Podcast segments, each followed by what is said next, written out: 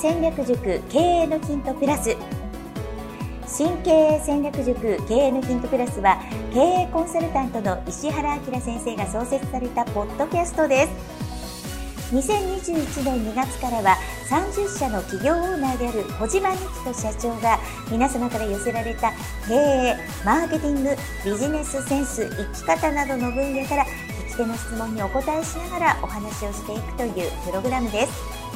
それでは今日のプログラムをお聞きください。新経営戦略塾経営のヒントプラス第618回目お届けいたします。こんにちは、ナビゲーターの福田紀子です。小島です。よろしくお願いいたします。お願いします。小島社長、リニューアルされたポッドキャスト。はい。はい。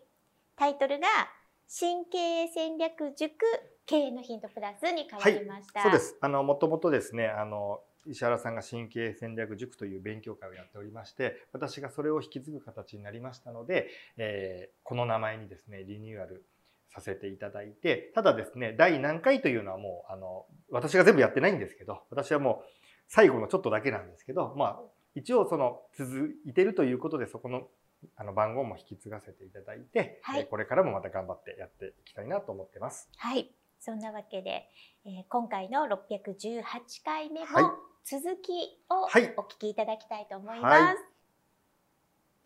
あの本の探し方として一個はまああのピコさんもやられてると思いますけどアマゾンのやっぱりおすすめとか、はい、カテゴリー別ランランキングとか、うん、そういうのを見るとなんかまああの出てきますよね。っていう僕もそういうので当然探してます。でもやっぱりですねあの面白い本が見つかるのってアマゾンじゃないんですよね。やっぱ本屋さんなんですよ。はい。はい。で大型書店に行って平積みの本というか大型書店をパトロールするっていう週2回ぐらい。はい。はい。あのまあ僕川崎なんで川崎だと丸善とかあとまあ池袋の純駆動書店とか三省堂書店とかいっぱいあるじゃないですか。もうそのレベルの大きいところですね。はい。行ってあと蔦屋書店でもいいですけど、で週に2回ぐらい知らないジャンルとかの棚を散歩するんです。はい。これですね僕万歩計つけてるんで分かるんですけどあの1時間とか2時間ぐるぐる散歩すると、うん、ウォーキングなんですよ。してるみたいなもんなんですよ。結構いいんですよ。確かに。はい、はい、そうなんです、うん、あのなのであの大きい本屋さんの中散歩した方がいいんじゃないのかなっていうふうに、はい、運動にもなるしっていう。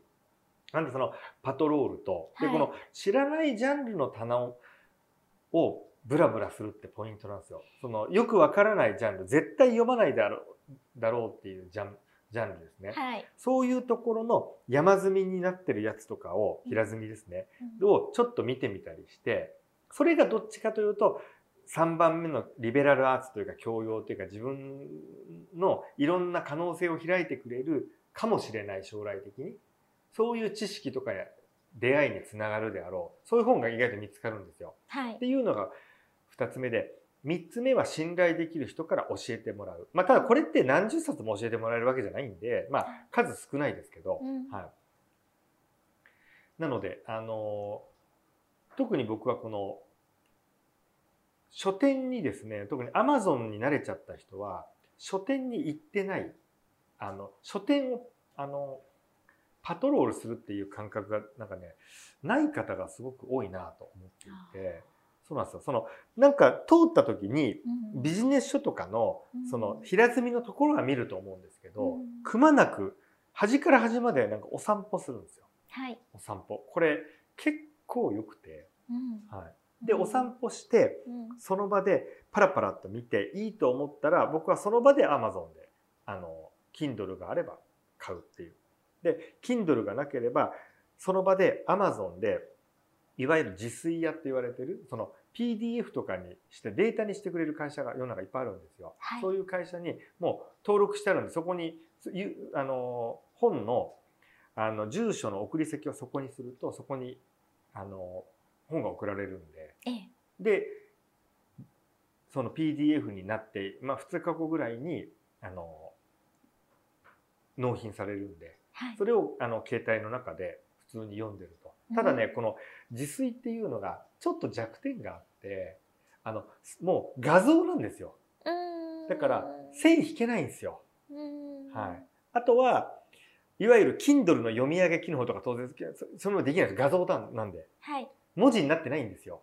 だからえ写真読んでるんです実態は。はい、なのでちょっと微妙ですけどそれでもあの僕はやっぱりそのスマホの中に入れときたいので、はい、はい、ただあのこの自炊のやつを本当にもうこれはもう解決まあできなくはないんですけど本来はね画像なんでそれをスクショしてそこをに対して何かのあのメモ帳に貼り付けて画像化して色をつければ線は引けるんですよ。そこまでやれば。でもそれめんどくさいんで、うん、もうそのページだけいいやつはスクショしといて、うん、後でその中のメモあの線引けないんですけど、はい、はい、あのなんていうんですかね。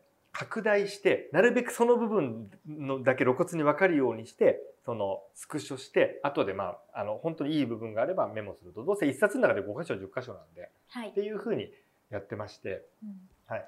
あのであとまあ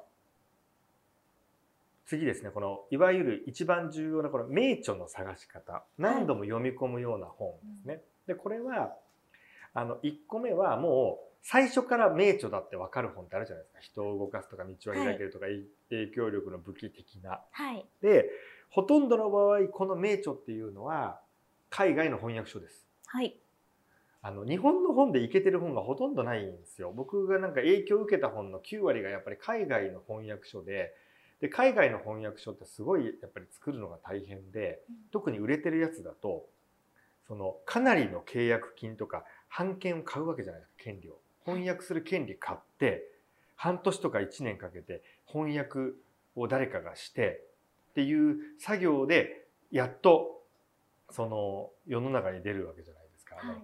世界で何百万部のベストセラーとか、うん、であのそういう本はもういきなり僕は名著だと思ってるんです。それとか古典的な本とかですね。はい、はい、あのなのでであとそのどっちかというと何て言うんですかね。あの科学的なエビデンスをベースにしてるような本というか、まあ、影響力の武器もその社会学者みたいな人がものすごい人たちの社会実験をやったりして書いてるじゃないあの名著ってなんか割とそういう本な気がするんですね。はい、そういうような本とかって運がいいことに大体オーディオブックにあるんですよ。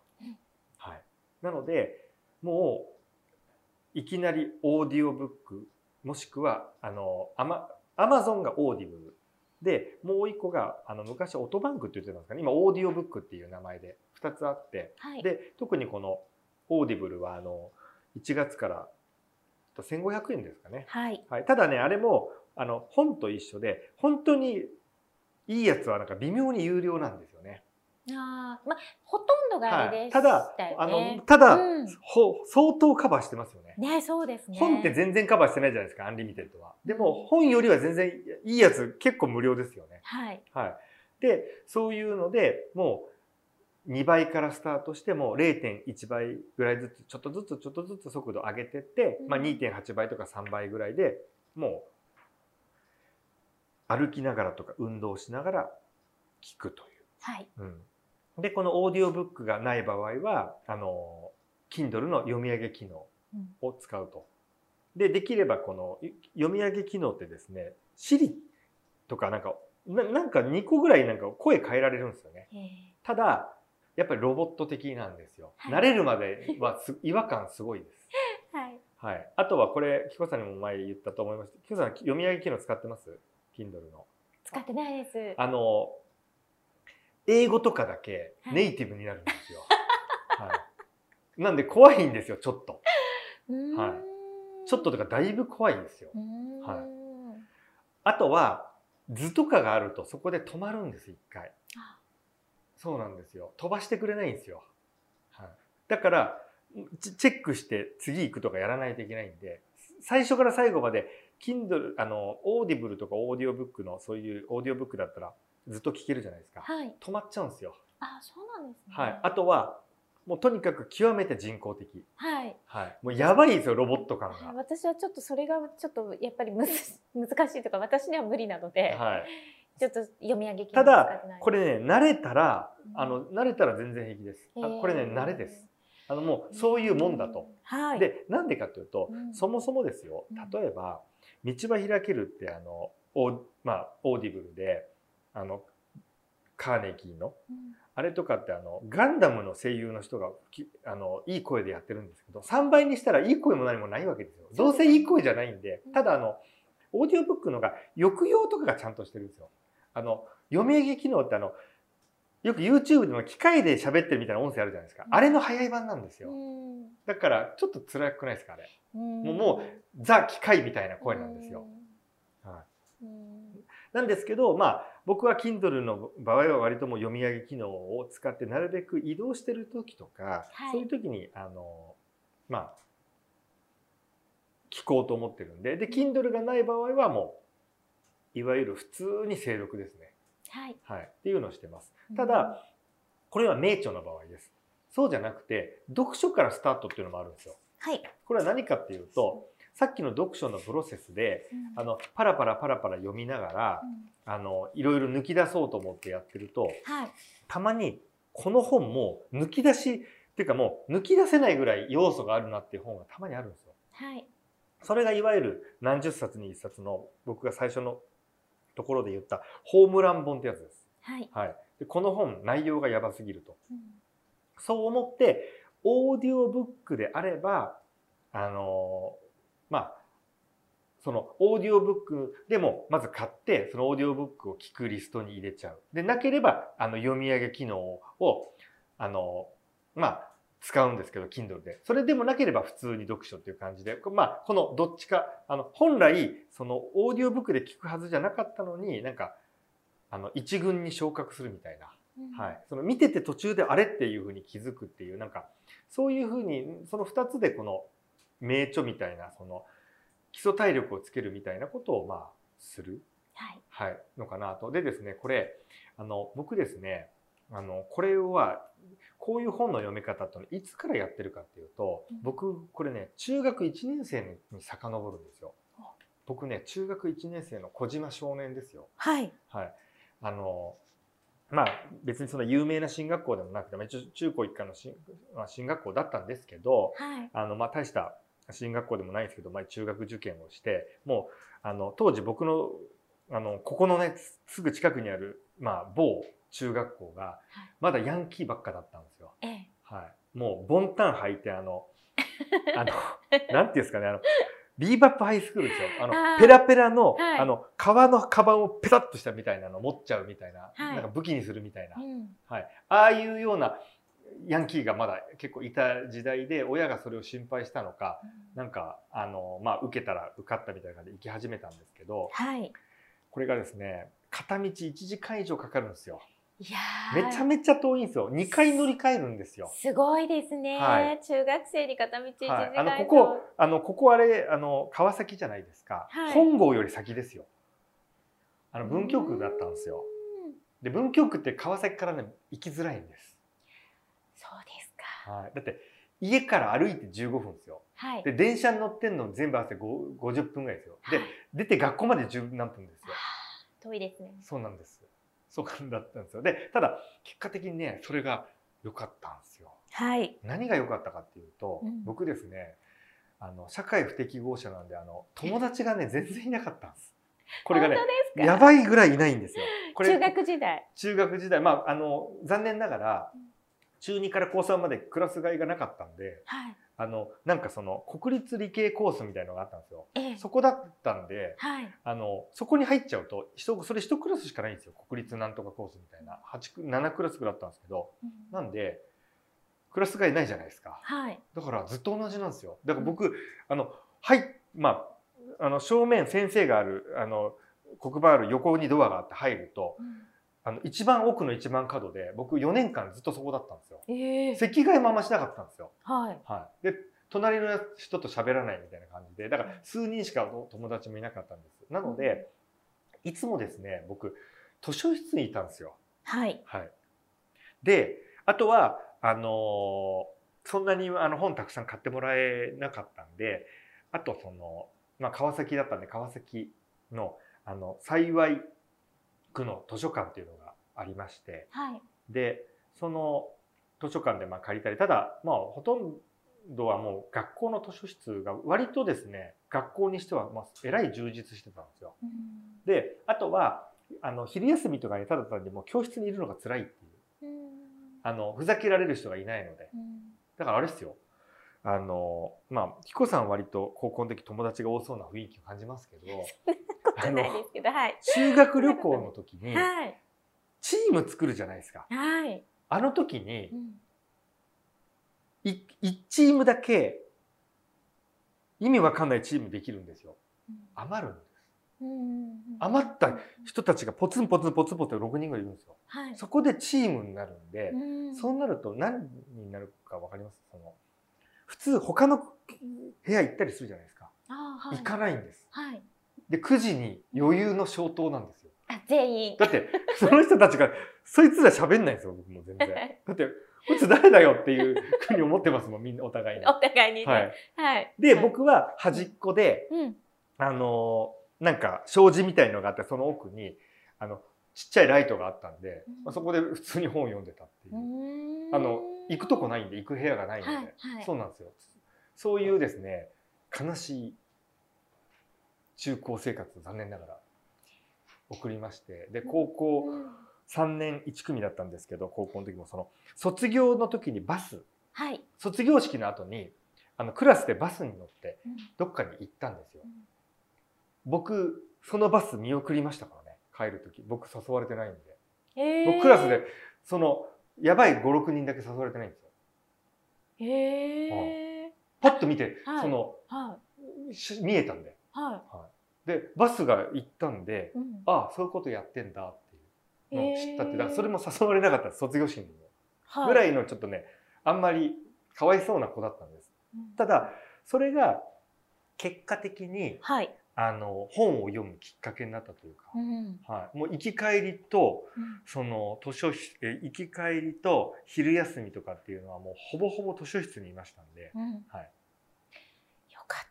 そうなんです。で何を読んでたかっていうとちょっとこれ分かる方、まあ、本読んでる、そういう本読んでる方はわかるんですけど、ブルーバックスとかわかります？新書の。あの、どっちかというと宇宙の不思議とか、科学の不思議とか、今もあるんですけど、はい、新書で、岩波新書って細長いじゃないですか。はい、あれの、あの、表紙の横がちょっと青っぽいやつ。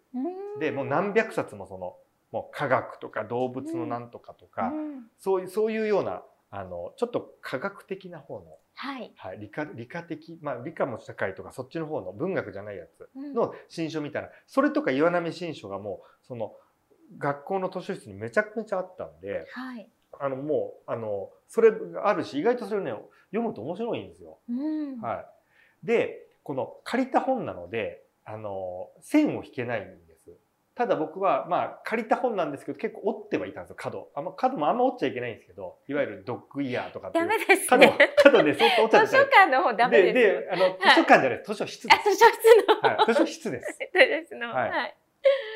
で、はい、あの、一応借りた本なので下線が引けないので、それをですね、あの、僕ね、ノートにまとめてたんですよ。